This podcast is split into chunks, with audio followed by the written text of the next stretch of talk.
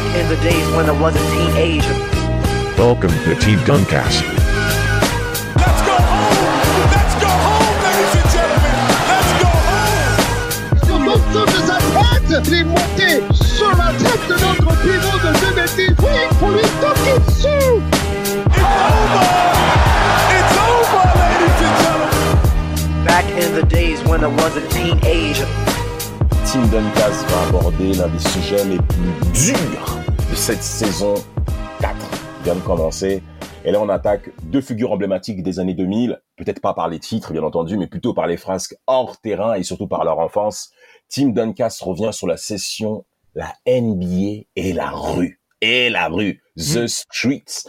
Et on a pris deux joueurs, en effet, dont l'un est meneur, l'autre arrière shooter et ailier shooter, Oui. euh, qui ont grandi dans des Mhm. environnements plus que difficiles. Et je pense que il y a nos plus jeunes auditeurs vont sans doute pas connaître, mais on est là pour les rafraîchir, bien entendu, on est là pour les remettre à jour. C'est Stevie Franchise et Caron Butler.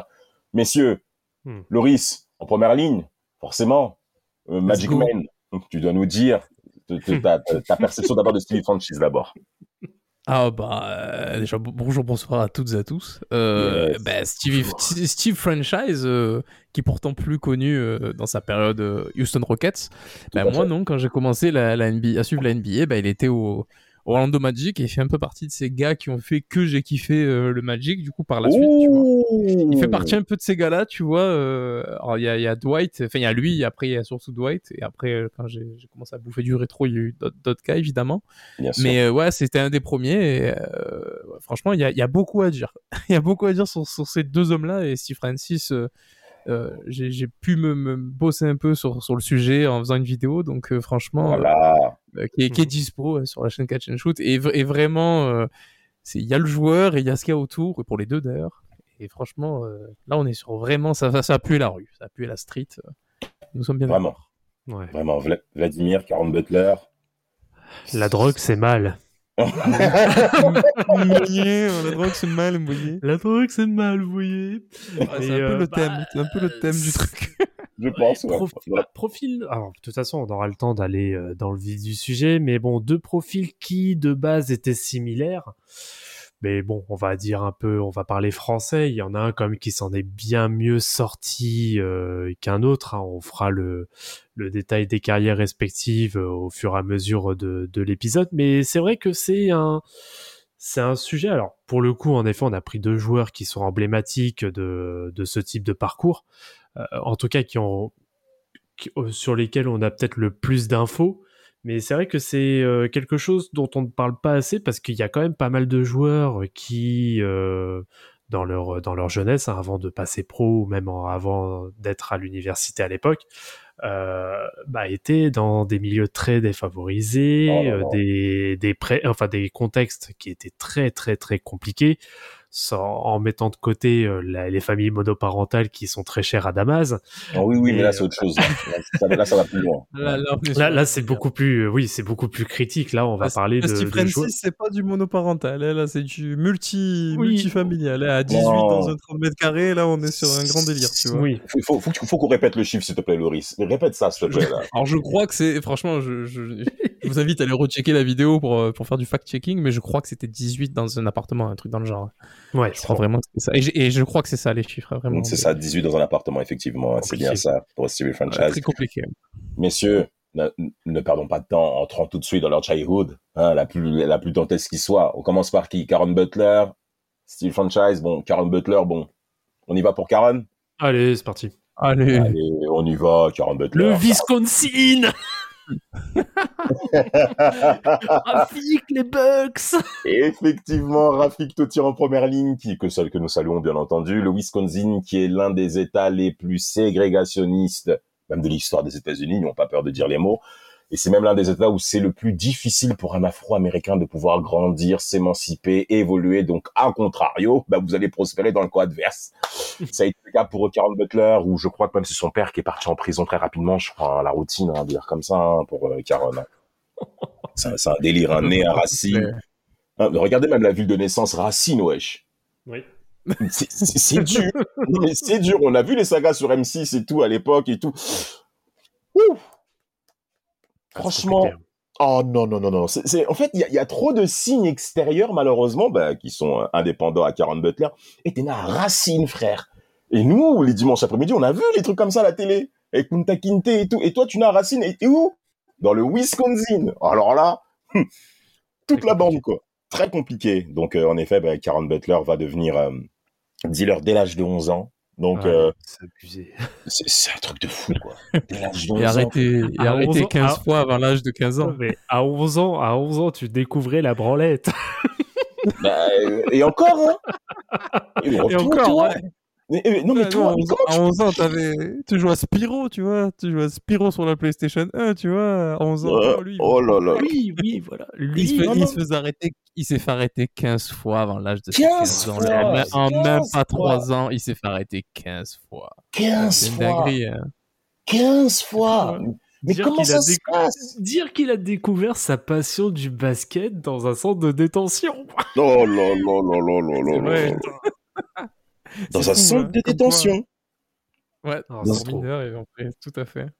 Dans un centre de détention, et j'insiste bien par rapport au Wisconsin, qui encore une fois a fait preuve de médiocrité au niveau bah, des, euh, au niveau de la justice sociale avec euh, Jacob Blake, hein, 29 ans, qui s'est fait tirer dessus par des policiers euh, de- euh, au mois d'août, je ne sais plus quand, mais c'est très récent, mais il y a eu pas mal de manifestations dans cet État. Donc ça prouve que les choses n'ont pas évolué, parce que là on parle de Karen Butler qui est né en 1980, hein, donc on s'aperçoit que 30 ans, même voire presque 40 ans plus tard, bah, les choses se répètent euh, à nouveau. Karen Butler, comme vous l'avez bien dit, 15 arrestations à l'âge de 15 ans, et ce qui est même fou, ce qui a amené justement à cette prison juvénile qu'il va connaître, c'est que les policiers vont venir au lycée et ils vont, ils vont, ils vont force, ils vont aller dans son casier, ils vont trouver de la drogue et un pistolet, frère. t'amènes ton pistolet, t'amènes ton arme à feu au lycée. C'est chaud.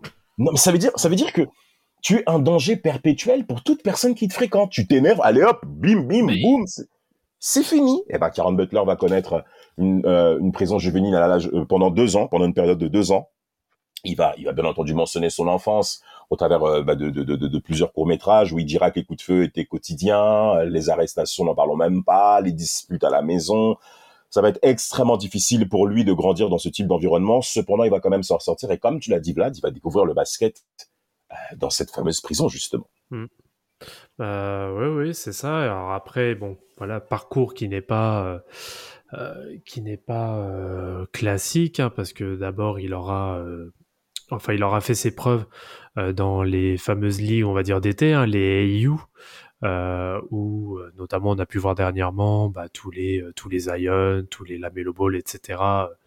un peu faire faire leur show. Donc c'est comme ça qu'il arrive à se faire à se faire plus ou moins un nom.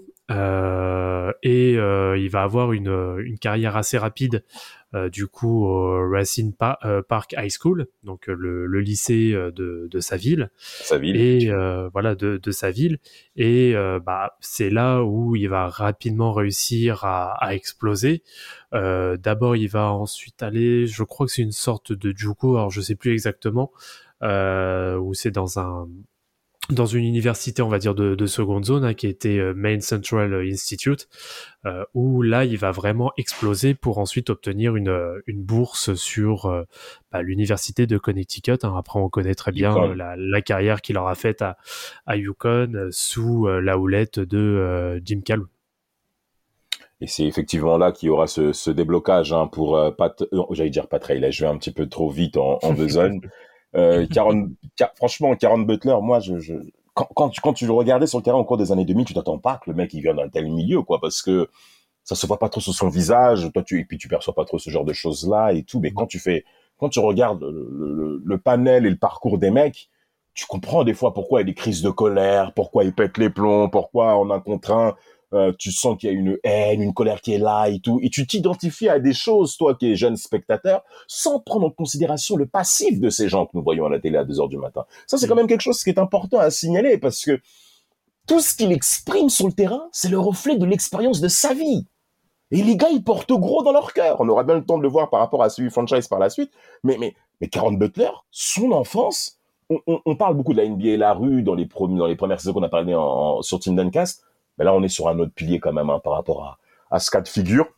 Euh, il, il va faire en effet bah, cette fac de UConn, hein, donc euh, Connecticut, qui est une femme réputée du pays. On s'aperçoit que Oui. le boom est quand même énorme quand même hein, de passer de UConn à euh, de passer d'un lycée où c'était pratiquement allé presque inaperçu pour la ville de Racine jusqu'à juste partir à Yukon et je vais donner la parole ensuite à, à Loris l'impact de Pat Riley encore une fois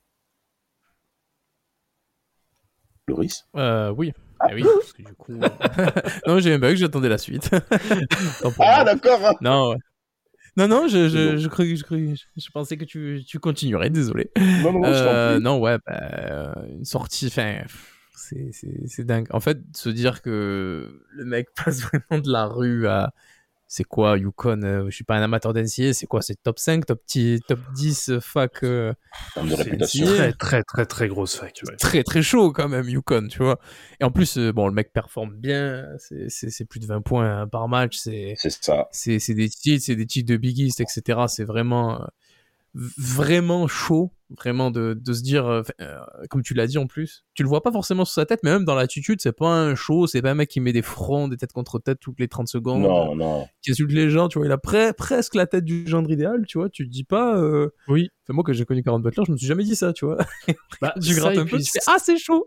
C'est ça, et puis ça se reflétait aussi sur le terrain parce que tu sens qu'il est, euh, comment dire, euh, qu'il est discipliné en fait euh, sur, euh, bah, en fait oui, c'est un vrai joueur, on va dire coachable. Donc c'est vrai que sans bah oui. avoir d'a priori, mais euh, sans, sans même entrer dans les stéréotypes, mais c'est vrai que quand tu te dis avec un peu le, entre guillemets l'éducation ainsi que la jeunesse qu'il a eue, la vie qu'il a eue, etc.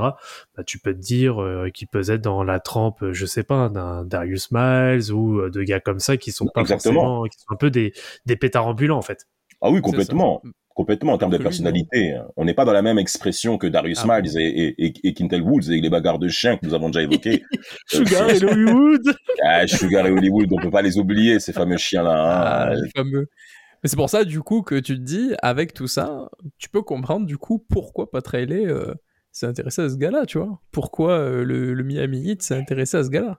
Et ça peut se comprendre, hein. un mec euh, qui, euh, qui est bosseur, qui sait ce que c'est le travail, le sacrifice, tout ça, euh, qui débarque, euh, bon, je sais pas si je, po- je spoil, il débarque au Miami Heat en 2002, C'est je ça. te à la draft, dixième, dixième, hein, ce qui est un choix de draft plus qu'honorable. Honorable, bien sûr. Euh, ah oui, plus qu'honorable. Donc euh, franchement, euh, Pat Riley, il s'est dit ah un, un bon petit soldat, ça, ça- il sentait le soldat, tu vois. Bah, Sans faire de, de jeu de mots pour les anglicistes, bah, il est là pour le hustle quoi.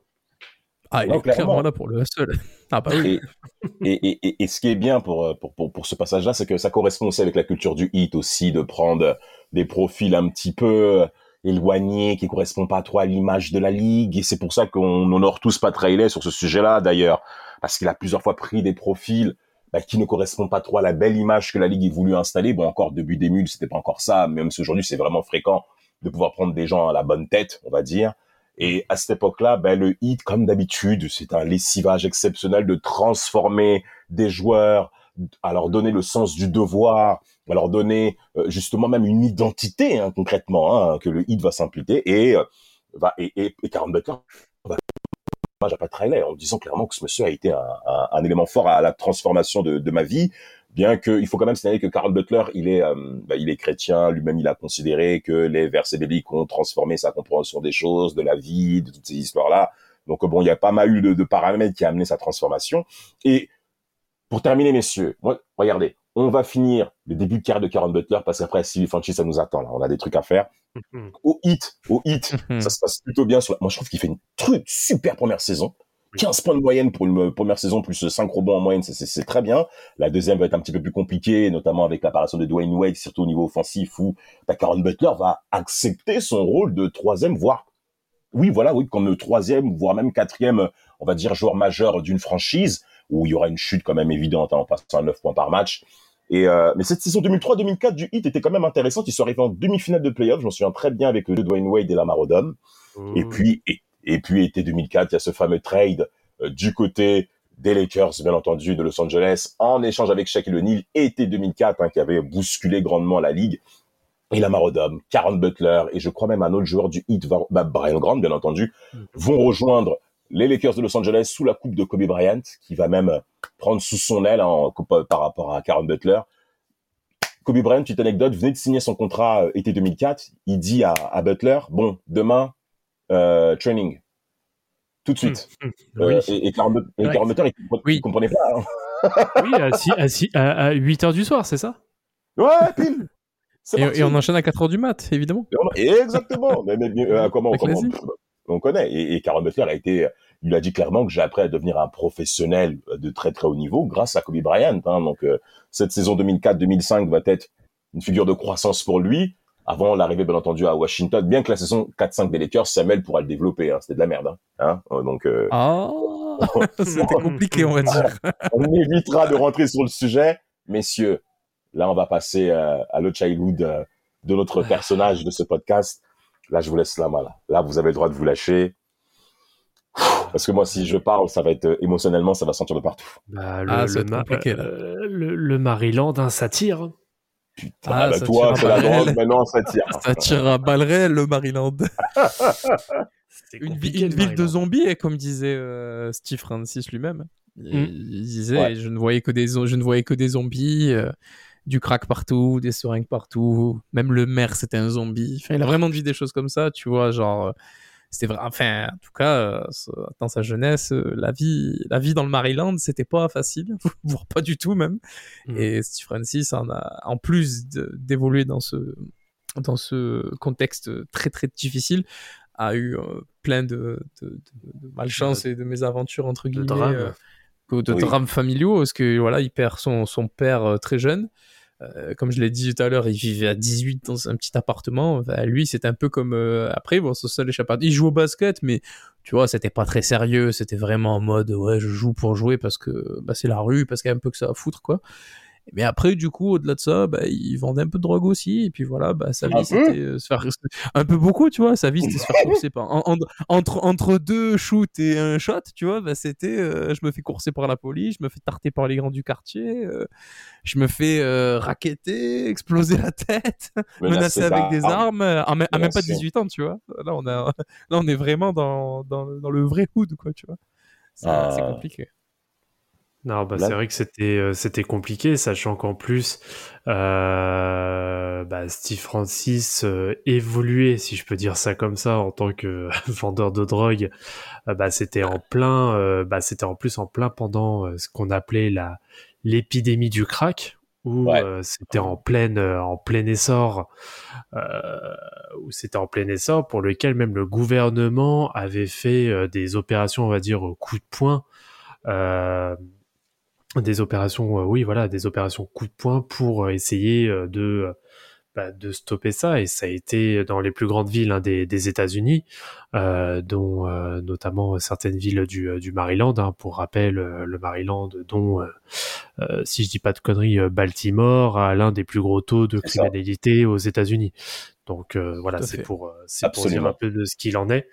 Mais euh, oui, donc euh, du coup, donc bah il vendait de, de- du crack cocaïne. hein. Euh, il a à côté, il a quand même pas fait moins de six de six lycées. Donc Ouais. euh, c'est C'est pour ça. dire un Ouais, peu le, le niveau, euh, ouais. voilà, le niveau euh, hasardeux du euh, du gars. Et euh, derrière, bah alors après il y a eu le fameux drame euh, de, de bah, du décès de, de sa mère hein, qui est décédée de la d'un cancer en, en 95. Euh, bah il a arrêté tout simplement. hein, il a arrêté Ouais, le, il a le basket. Tout à fait. Et euh, cependant, il a quand même reçu, euh, il a quand même reçu des, euh, des offres hein, du, d'université euh, au vu de son niveau qui était quand même plus que convenable pour pas dire très bon. Donc Ah oui. euh, voilà, c'était euh, très compliqué et il a eu de malgré la chance d'avoir un beau-père qui, qui l'a aussi Voilà. aidé, qui l'a remis Oui. vachement dans le droit chemin. Euh, qu'il a dit lui-même, c'était mon meilleur ami, c'était comme mon père de substitution. Mm. Il a dit bien plus tard, et bon, on, en reparlera- on aura l'occasion d'en reparler euh, sur l'après-carrière, notamment de, de ce gars-là. Et, Ouais. et c'est ce qui l'a aidé, tu vois. Et voilà, il y, a eu, il y a eu toutes les histoires, le contexte, etc. Mais il y avait quand même du talent. Et ça, il y a des universités qui l'ont détecté, mais aussi son beau-père. Et voilà, il- comme il a dit, il a dit, mais après être un homme, et il l'a remis dans le droit chemin. Et puis, euh, disons que quand il s'est mis sérieusement, je, je crois qu'à l'âge de 10, euh, je crois que, en gros, c'est simple, Steve Francis est dealer quasiment en prison à 18 ans et NBA à 21, 22 ans.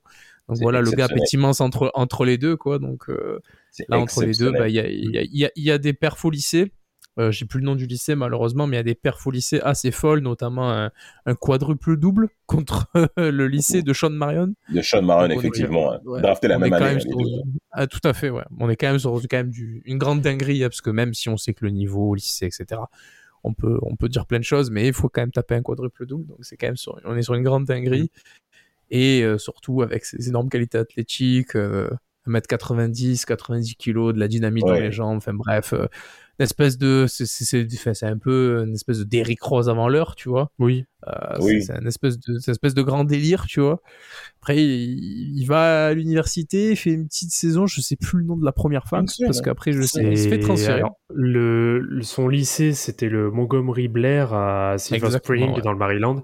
Et euh, le premier, euh, la première fac, c'est un JUCO, hein, c'est un junior college, c'est le San. Yarinto College. San Juanito. C'est peut-être pour ça que je ne l'ai pas dit Wa- dans ma vidéo, parce que je n'arrive pas à le prononcer. Jacinto, Jacinto College. Jacinto, College. C'est pour ça que je ne l'ai pas dit, parce que je ne savais pas le Et- et- prononcer. En parlant de ce lycée, C'est donc c'est une première, c'est une première offre qui arrive dans le Texas, hein, euh, qui, qui, qui se présente à lui justement bah, pour euh, Civil Franchise et, et il disait, il avait évoqué le choc culturel qu'il y avait parce qu'à l'aéroport il y avait que des blancs, des petits blancs. Ah oui. Mais mais mais mais mais mais, c'est pas les blancs. disait, j'étais le, j'étais le seul noir dans un monde de blancs, ouais, des gens tout, exactement. tout bien propre plus- sur eux, pas d'histoire. Le mec et- sortait et- complètement de la rue, tu sais, ça détonnait. Et au-delà, et au-delà de la couleur de peau de ces personnes, parce que là, c'est pas uniquement blanc ou noir qu'on aimerait te signaler, c'est surtout le, l'écart de mentalité qui existe Ah oui. entre, mais c'est ça qui est même plus important que la couleur de peau. C'est-à-dire que là, c'est pas des blancs qu'on rencontre à New York, Miami, pas, non, des vrais blédos, le Midwest américain, gros, on se rend pas compte. Il faut que les gens, ils arrêtent de se dire, eh, faut que les gens, quand ils regardent les États-Unis à la télé, ils se rendent compte que c'est pas uniquement ce qu'on voit là, là. C'est pas les deux, les deux, la côte pacifique, la côte atlantique. Non, non, non. Là, c'est le- les vrais secs blédards blédos. Et Stevie Franchise, il va se retrouver dans un contexte pareil. Quand toi, tu viens des quartiers issus des classes populaires, ben, afro-américaines, que, nous, que, que nous, plusieurs fois, malheureusement, nous relatons ici. Et, euh, enfin, malheureusement, non, mais en tout cas pour le quartier en lui-même. Mais Stevie Franchise va vraiment être euh, marqué par ce choc culturel, par cette rupture. Ça va pas l'empêcher, bien entendu, de performer. Il va dire plusieurs fois, ouais, j'ai envie d'abandonner, j'ai envie de rentrer, j'ai envie de me barrer, c'est bon, j'ai envie de revenir chez moi, tout ça et tout. Mais ses coachs vont tenir bon en lui faisant part que non, non, non, mon gars, c'est ton avenir, c'est maintenant, c'est ici.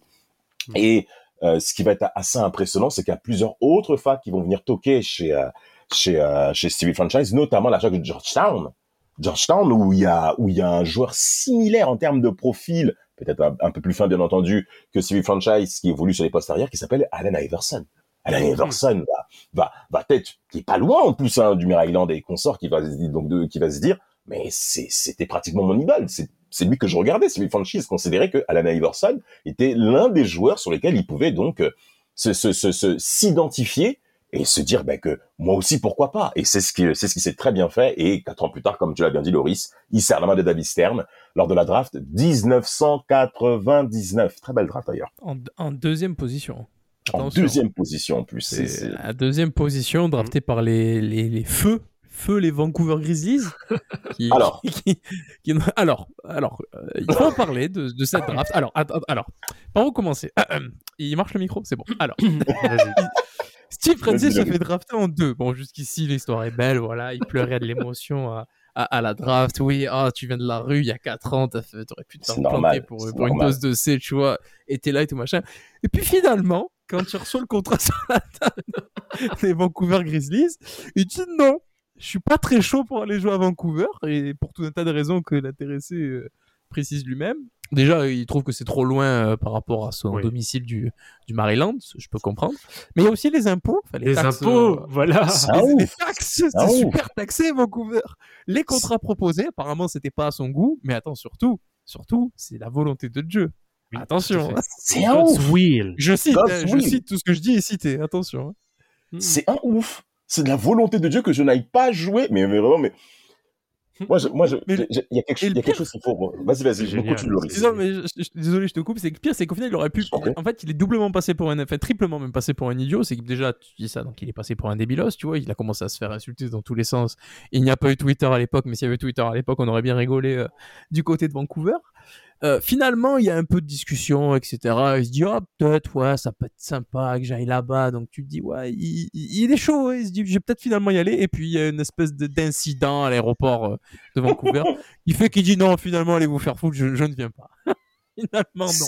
Donc, le- comment passer trois fois pour un con, tu vois? Incroyable. Incroyable. C'était concrètement, là, on a vu la véritable personnalité de Civil Franchise, pas de langue de bois avec cet individu. hein. Ça va direct, ça va tout droit. Et en fait, même pour la ligue, ça a été un choc de voir un rookie, et pas seulement qu'un rookie, quelqu'un qui vient d'un milieu extrêmement difficile, de se prononcer comme ça devant des grandes institutions, pas que euh, sportives, parce que faut bien vous signaler que les personnes qui détiennent ces franchises, c'est pas que des mecs qui sont dans le sport. Hein. Hein, ça faut quand même le signaler. Et toi, tu viens, tu viens de nulle part, et tu te présentes et tu dis non. Moi, personnellement, je trouve ça courageux. Oui, déjà, mais en plus, c'est surtout, par contre, euh, monsieur, monsieur Stern, euh, repose en paix, n'était pas trop chaud parce qu'évidemment, les Vancouver Grizzlies est une franchise totalement. C'est très récent, quoi. Je sais pas comment. Bah oui. Il devait avoir 3-4 ans euh, de la création de la franchise, un truc dans le genre, j'ai pas les dates en tête. Donc, du coup, t'as un mec drafté deuxième qui débarque, qui a.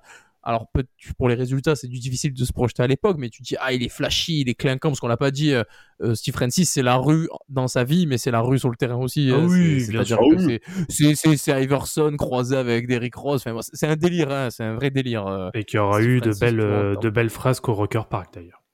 Ah ben, En on plus. en parlera, j'espère, oui, de, de cet épisode. Mais du coup, tu te dis, ah, ça peut faire, ah, cool, on va mettre des, tu vois, Devin Stern en bon, en bon euh, philanthrope qu'il est, tu vois, évidemment.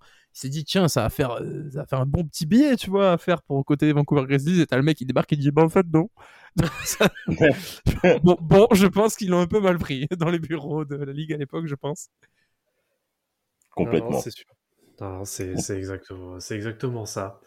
Mais euh, donc euh, oui, bah qui refuse euh, tout simplement d'aller d'aller euh, aux Grizzlies. Donc au final, il va terminer euh, par atterrir au- aux Rockets hein, euh, suite à un, suite à un transfert à trois équipes euh, qui vont euh, impliquer pas 11 moins joueurs. de 11 joueurs, dont un certain, d'ailleurs lui on l'oublie souvent, mais un certain Michael Dickerson, parce qu'à cette heure-ci, Ouais. en dehors de Brian Reeves, il y a que lui dont je me rappelle, et Mike Bibby aussi à un moment euh, Ouais, des Antoine Grizzlies. Carr aussi.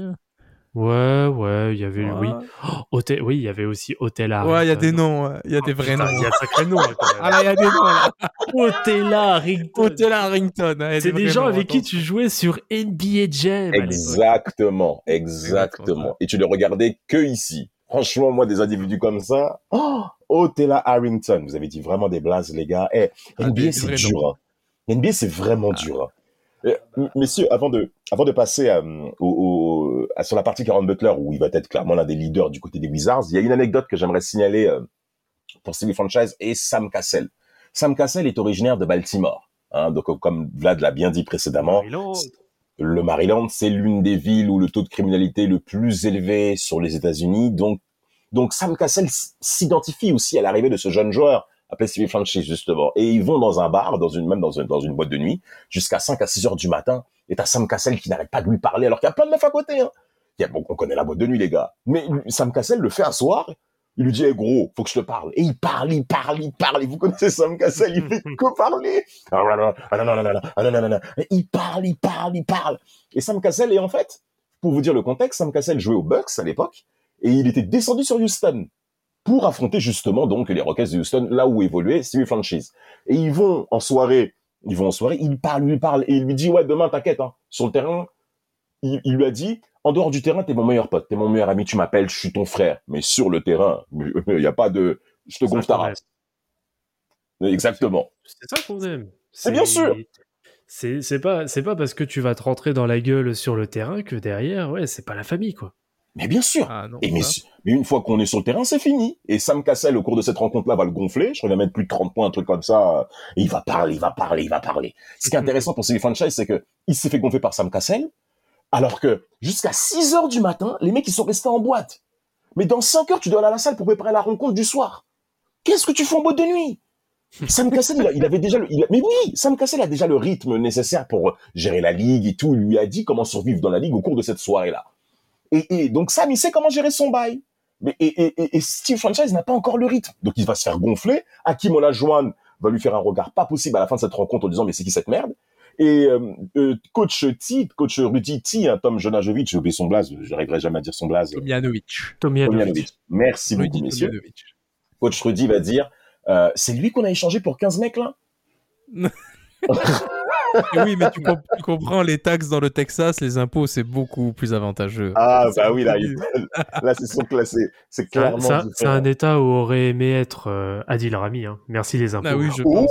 Ouh Ah, si Pamela Anderson l'avait amené là-bas, je pense pas qu'il aurait dit non aussi. Hein, donc, euh, Cochon. bah, Et, pour- et il- pourtant, et pourtant, tu vois, ça lui empêche pas de faire une, une, euh, saison rookie euh, assez intéressante. Tu vois, il finit co-rookie de l'année Oui. avec euh, Elton Brand. Elle est même exceptionnelle, son année rookie. Ah oui, ah, c'est Euh, c'est- incroyable. Tu vois, le mec débarque, 18 points, 6 passes, euh, plus d'une interception. Bon, des pourcentages, euh, je pense qu'on aura l'occasion d'en reparler, des pourcentages en carrière Non, de. Dis-le maintenant. Bon, les pourcentages Ah, sont bah, pas mal hein, pour la première saison. hein. Alors première saison, oui, c'est pas les pires. Les premières, c'est les deux premières, c'est pas les pires. Après, c'est Ouais. après que ça va se gâter euh, pour tout un tas de raisons, notamment une sélection de shoot euh, assez douteuse. Mais surtout, euh, ce qu'aime bien faire, tu vois, euh, Steve Francis, et c'est pour ça que il est tout de suite apprécié. euh, en tout cas, euh, enfin, il est très télégénique. Je sais pas si le terme est bon. Pour les C'est, bandeurs euh, comme il- moi. il- il- exactement. il aime beaucoup, tu vois, appeler une ISO, se mettre sur un côté et, et massacrer un mec, tu vois. C'est son Ouais. grand délire. Vraiment, Genre, euh, vraiment. euh, Ah, il y a tes chevilles, je vais leur prendre leur âme, tu vois, genre rien à foutre. C'est ce genre de délire, tu vois. Alors, je sais plus contre les Clippers, j'oublie le nom à chaque fois de ce gars qui prend un v1 pour la séquence, elle est, elle est culte. Vous mettez euh, Steve Francis crossover Clippers sur YouTube. Et en avant Guingamp, et franchement, la séquence, le mec, il fait Ah mais- tout. C'est, vraiment, et, et tout le monde le regarde, hein, c'est, un douane, hein, c'est n'importe quoi. hein, Non, mais messieurs, n'allons pas loin. Steve Franchise, clairement, nous a régalé lors de ses premières années dans la ligue par rapport à son profil. On a vu, on a vu les, les meneurs gestionnaires au cours des années 90. Il y a que Kevin Johnson qui, qui, à la rigueur, faisait la différence, mais n'avait pas autant d'explosivité que Steve Franchise. Et même quand vous regardez les stats, tu finis avec 18 points de moyenne, 6 passes et 5 rebonds. La, la saison d'après, on est à peu près dans les mêmes modèles, pratiquement 20 points par match, alors que dans la seconde année dans la ligue, rookie de l'année avec 27-6. Blanc. Comment? Comment, On est sur du 27-6 l'année d'après. On est, oui, mais c'est, c'est, c'est- c'est- ce qui veut dire, c'est que, c'est fou quand même. non, mais non, mais, franchement, on a affaire à un meneur complet, qui est pas très loin du profil, on va dire, au niveau des stats que Jason Kidd. Concrètement, moi, je pense, bah, sauf au niveau de la passe, hein. Mais au niveau des rebonds, euh, Jason se rapproche, il, ra- il se rapproche de Jason Kidd. Donc là, concrètement, Steve Franchise, on se dit que, euh, il a tout l'avenir pour lui pour pouvoir performer. Moi, ce que j'ai détesté, par contre, sur les premières saisons, c'est lui et Coutinho Mobley. La, la- la traction arrière de Houston. Mais c'est ces croqueurs, ces mecs. En plus, Coutinho Mobley, c'est le Je genre ne de parle mec qui pas mal de Coutinho. Putain, j'adore Coutinho Mobley. non, mais de toute manière, bah, bah, pourquoi le Magic ils l'ont tradé, toi? Mais, ah bah, on, on en reparlera de ça aussi, parce que ça, ça a joué Ah. beaucoup euh, dans la, la, la, la trajectoire euh, post-Magic de Monsieur Steve Francis. C'est vrai, c'est vrai, tu Mobley. as raison. Coutinho Mobley, si vous connaissez, si vous connaissez pas euh, le chat, surnommé le cat, allez voir des vidéos de lui parce que gaucher, élégant, mais c'est vrai que les deux des croqueurs. Oh, peut déconner, merci. Mais Merci de le mais ça fait reconnaître. partie un peu de cette, cette, cette- tu vois, on, on parlait de la rue pour les deux gars, mais mine de rien, tous ces gars-là, enfin, ils- ces deux gars-là, euh, Steve Francis et Corn Butler, sont arrivés à une époque où, début 2000, c'est la rue qui débarque en NBA, t'as des, Ouais. euh, bah, des, dans le style, tu vois, pas forcément des, des mecs dans- d'où ils viennent, mais dans le profil de, de joueurs, des Jason Kidd, Iverson, Steve Francis, Karen Butler, euh, Rafa Ralston un peu Baron plus tard, euh, Vince Carter, Baron DJ Davis, Ford. Mais même, Ouais. mais bien sûr, Il était rapide, hein. Ford, tu vois. Il était Mais rapide. il hein. allait vite, ce fou, avec son short euh, quintuple pixel alors qu'il faisait 1m60. Ouais, c'est c'était ça. cool. Ouais, pile, Mais pile. tu vois, t'as quand même eu euh, Stéphane Marbury, tu vois, j'en oublie, il y en a tellement. Mais vraiment, t'as une espèce de, de, de. Ça pue la street. Genre, euh, début Ouais. 2000 jusqu'à 2005, t'as une espèce de truc. Enfin, euh, oh là là. c'est- Et, les- et c'est les gars, ils ont apporté une espèce de, de renouveau, de vente fraîcheur.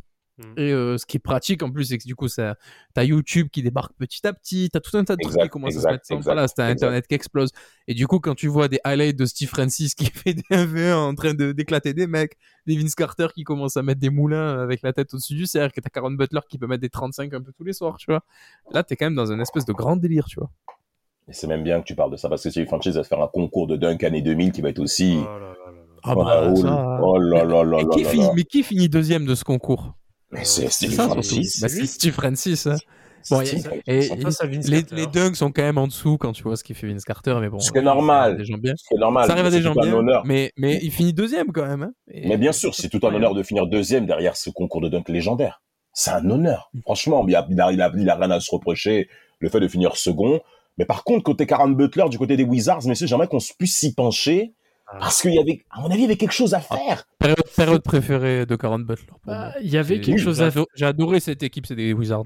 Il y avait quelque chose à faire, mais il y avait un certain LeBron. Non, avant LeBron, Ah avant oui. LeBron. Du calme. Non, du calme. quand- à Washington, il y avait LeBron, c'était dur. Et pourtant, ils avaient une belle équipe. hein. Ils Il y avait avaient Gilbert Merci. Arenas, il y avait Caron Butler, il y avait Anton Jimison. J'oubliais un ailier qui, qui, un arrière qui, qui était aussi. Je sais pas. bah, de Stevenson. Ah, de Sean Stevenson, il y avait Euh, Brendan arrière. Haywood. Arrière, ouais. Arrière défenseur, ouais. Et Brendan Haywood, bon, lui, c'était pas fou non plus, tu vois.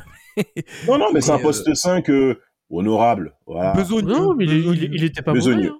C'est le terme Non, il adéquat. était pas besogneux. mauvais, mais c'était un besogneux, voilà. C'était pas. Oui, voilà, mais c'est il y ça. avait une super équipe. J'adorais cette équipe là, 2006-2007 Il y des, des avait Wizards. Anto- Anton Daniels aussi.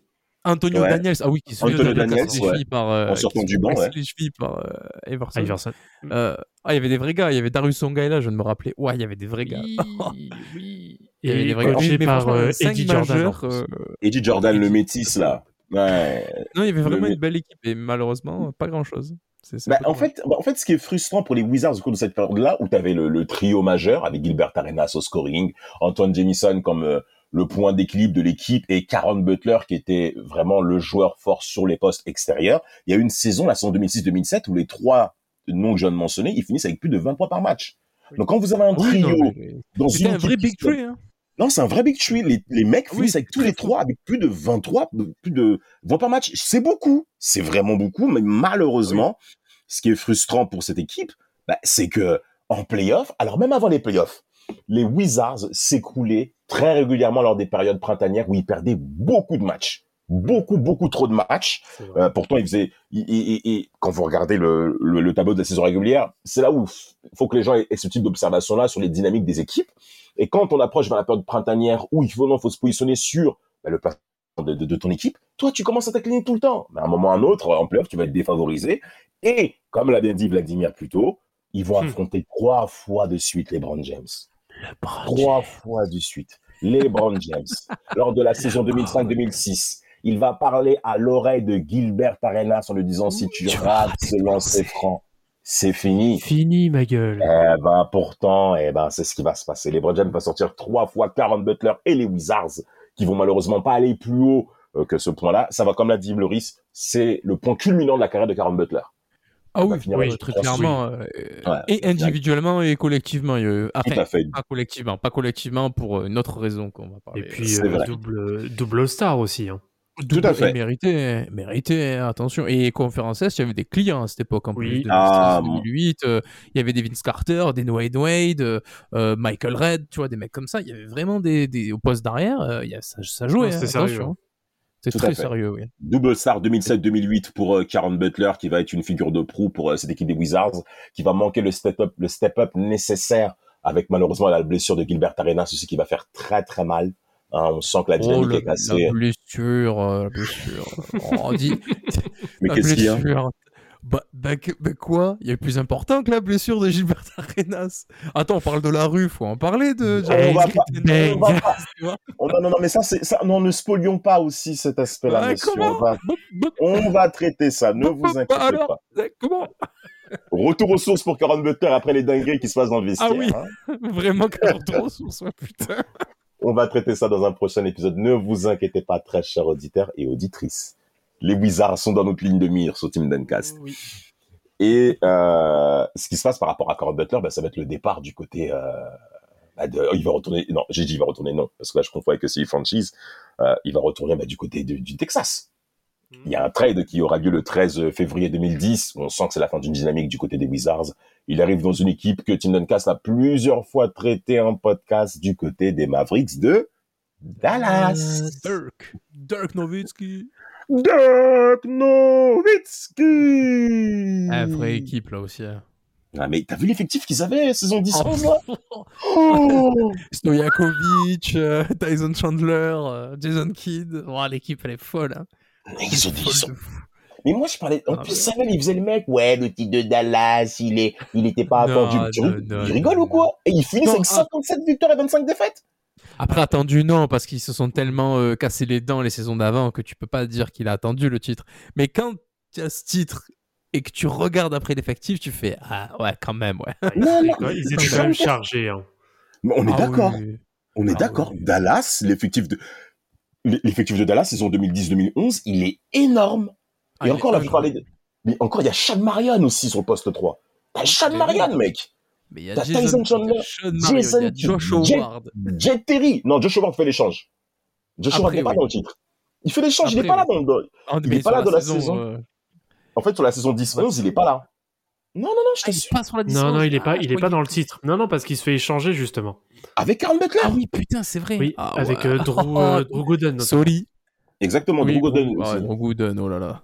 Ouais, ouais, ouais, ouais, ouais. Donc, euh, l'effectif de Dallas est très sérieux et Karen Butler, bah, malheureusement, bah, ça va être aussi le début de sa fin pour notre fameux Karen, où il va ne faire que 27 29 rencontres sur la saison 2010-2011, absent Ouais. toutes les playoffs. Ça, c'était, mais c'est pour vous dire à tel point que Dallas c'était vraiment fort, hein, parce que s'il rajoutait encore Karen Butler dans l'équipe, il fera que 27, 29 matchs. Il va sérieusement se blesser au cours de cette saison, présent dans l'effectif, bien entendu. Donc, il va gagner sa bague, euh, enfin, euh, Vladimir. Il fait Ah, six- il oui. fait 6 matchs à 20 points. hein. Non, mais, non, c'est sérieux. C'est ouf. Hein Après, c'est très très très sérieux. Mais euh, oui, bah c'est vrai que c'était le titre qui était quand même espéré. Et Pour le coup, au vu notamment de sa carrière qui est vraiment plus qu'honorable, c'était c'était clairement mérité. Alors on aurait aimé en effet qu'il euh, qu'il ne se blesse pas et qu'il puisse être de on va dire de la fête. Bien Mais sûr. bon, Bien sûr. au moins au moins lui il peut dire qu'il a qu'il a un titre contrairement à d'autres.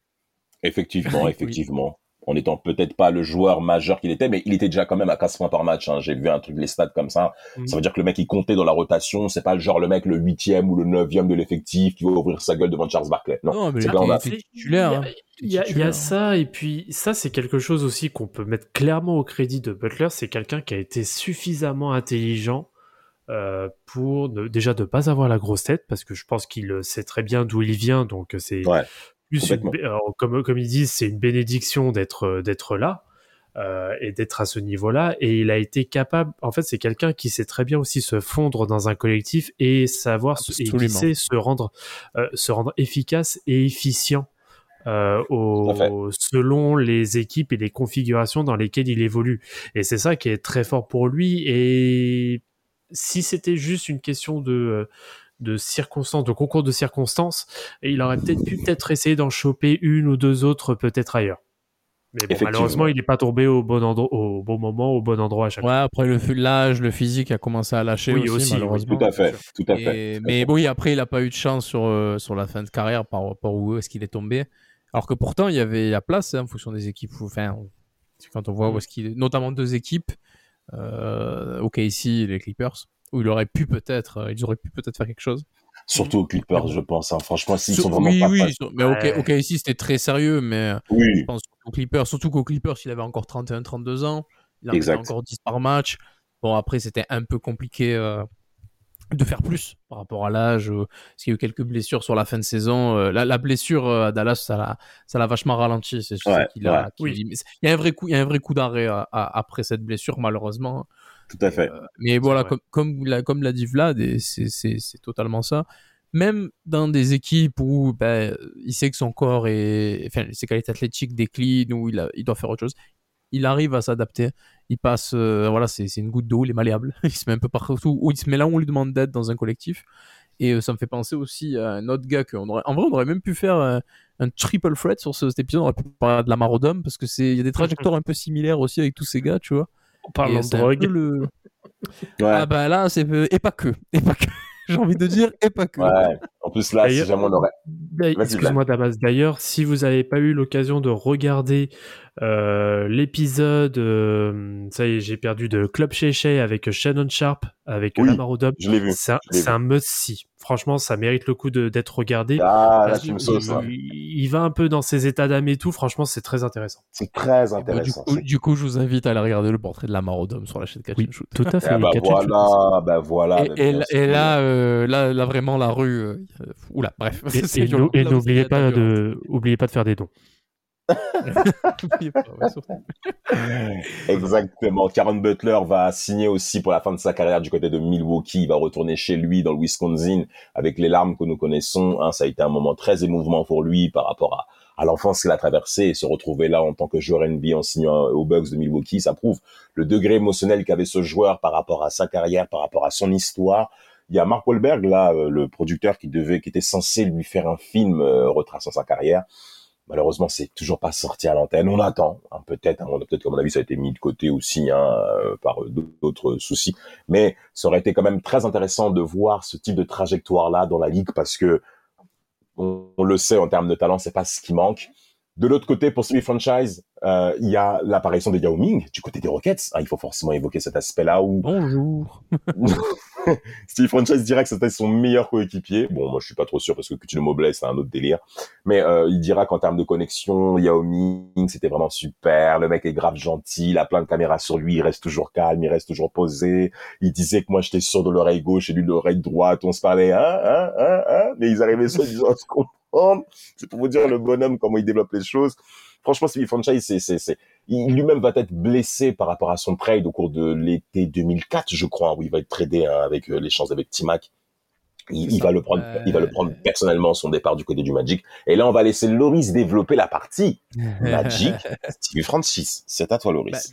Alors déjà, euh, pour euh, faire la transition à Houston, il sort de 5 saisons à Houston, euh, trois fois All-Star, dont trois fois d'affilée. Donc quand même, euh, des saisons à plus de 20 points, des saisons à plus de 6 passes. Et malheureusement, des saisons à plus de 40 victoires, mais déjà avec dans une conférence Ouest euh, extrêmement concurrentielle déjà à l'époque. Donc ils ne vont pas, ils passent pas le cut, ils vont pas en playoff, il n'y avait pas de play-in tournament à l'époque, donc pas de playoff. c'est ça. Donc euh, très compliqué euh, pour, pour aller en playoff. Et quand ils vont en playoff, malheureusement, ils prennent les Lakers de Shaq et Kobe. Donc bon, c'est c'est un peu compliqué, on va dire. Euh, un Carrera est à 44 points contre les Lakers, justement. Bon, après, pas grand-chose à signaler, malheureusement. Et du coup, Houston croit beaucoup plus en, en Yao Ming. Ils se disent, bon, on va peut-être ramener notre profil. Et t'as un gars qui est double euh, meilleur scoreur de la ligue du côté C'est ça. d'Orlando. Et du coup, bah, ils vont se dire, on va faire un petit trade entre deux gars qui arrivent pas euh, à faire euh, step up les équipes au niveau collectif. On se dit, on va les, on va les swiper, peut-être que, on va les swapper, pardon, peut-être ça peut le faire, tu vois. Et du coup, Steve Francis débarque à, à Orlando. Pas très content, mais bon, pas tellement le choix, il va s'y accommoder. Euh, au début, ça se passe plutôt bien. Euh, disons que le, le, le coach en place, euh, euh, j'ai pas le j'ai pas le nom du coach parce qu'il y a eu beaucoup de mouvements à ce moment-là, donc euh, je crois que c'était même un coach intérimaire si je dis pas de bêtises. Il y a du run and gun, donc c'est clairement euh, ce que ce qu'adore Steve Francis, beaucoup d'ISO, etc. Donc ça se passe plutôt bien. Puis il y a un petit trade assez comme ça de Kichino Mobley. Mm. Son best ça. friend, son, son homie, son BFF, qui, qui se fait trade. Et ça, Steve Francis le prend assez mal. Ouais, Euh, même alors, très mal. Ouais, très mal. Donc déjà, il gueule beaucoup, donc c'est très mal vu. Il se prend des sanctions disciplinaires avec des suspensions. Euh, je crois qu'il a aussi des matchs qui ratent parce qu'il développe un syndrome, c'est une maladie, une maladie de Ménière, je crois. Il a beaucoup de maux de tête. ce- C'est assez, Mm. ça, ça l'handicape assez. Donc il y a des moments où il rate les, les matchs, etc. Et l'équipe, ben, malheureusement, euh, c'est compliqué. Il y a, là, c'est le début de la fin. Soyons honnêtes, à Orlando, à part la première saison, première saison et demie. Après, c'est complètement cata dès que dès que euh, que tu m'oublies part. Et ce qui est dommage, c'est que en 2004, ben, Orlando a le first pick, prennent Dwight Howard. Et tu te dis, ah, on peut avoir un truc intéressant avec une traction Steve Francis, Dwight Howard, tu vois. Exact, Sauf que le problème, c'est que Steve- Steve Francis joue meneur, mais il est décalé à l'arrière parce qu'il y a un certain Jamir Nelson qui lui prend sa place de meneur. Là là. Et après, il se fait aïe, aïe, aïe, trade. aïe. Alors, je ne sais plus contre qui il se fait trade d'ailleurs. Ah, si, contre Trevor Ariza. Ça, je me rappelle. Il se fait trade Trevor contre Ariza, Trevor Ariza. Donc, Trevor Ariza débarque à Orlando. Et c'est-à-dire que le mec s'est fait décaler de son poste de meneur à l'arrière par Jamir Nelson, mais complètement giclé de la rotation, giclé de Bah, la, la franchise Alors, par Trevor Ariza. Tu vois, c'est dire la, la descente. Bah, il y a. un, Alors, un passage totalement oubliable. euh, très... Pour, euh, Moi, j'ai beaucoup aimé parce qu'il y avait les maillots, il y avait le flow, etc.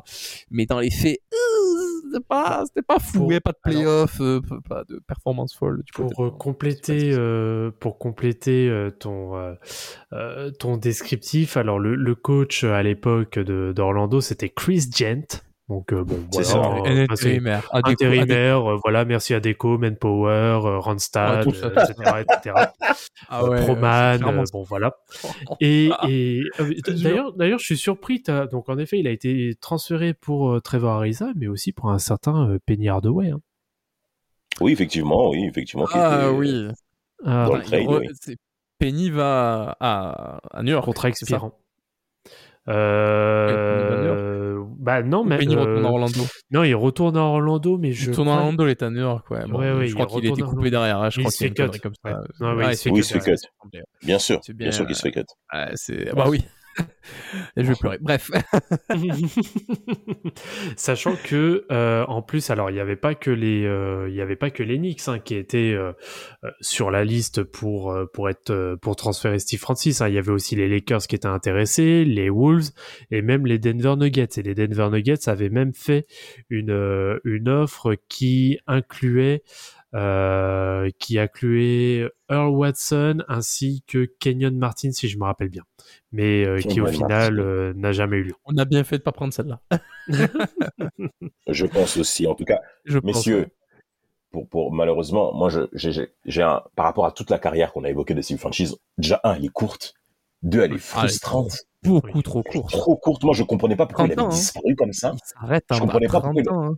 Il avait disparu vite. Il est revenu à Houston, qui lui proposait moins d'argent que d'autres franchises lors de la saison 2007-2008, je crois, euh, moins que. Avec un an d'arrêt entre, les deux. hein. Il y a il y a une espèce d'année où il, il joue Ouais, pas. ouais, ouais. Enfin, il joue pas beaucoup parce qu'il se pète, etc. Enfin, c'est compliqué. En fait, euh, tu veux la formule d'une descente aux enfers, bah déjà, tu, tu, tu perds, entre guillemets, ton meilleur pote dans ton équipe, donc automatiquement, tu pètes les plombs, tu prends sanction disciplinaire, tu te fais trade contre un role player, alors que toi, t'es the franchise, tu vois. Tu débarques dans les Knicks de Stephen Marbury, Isaiah Thomas et Larry Brown, tu vois, tout ce qui était nickel, tu vois, genre, Non, euh, ça on allait est bien, pas du tu tout. vois. Ça n'allait pas du Ah tout. non, ça allait rien caler, tu vois. Là, on est bien. Là, tu vois, on est dans un, un bon cadre et tout. Tu fais un peu trop la fête à New York, tu commences à descendre un peu euh, trop de bouteilles, tu vois.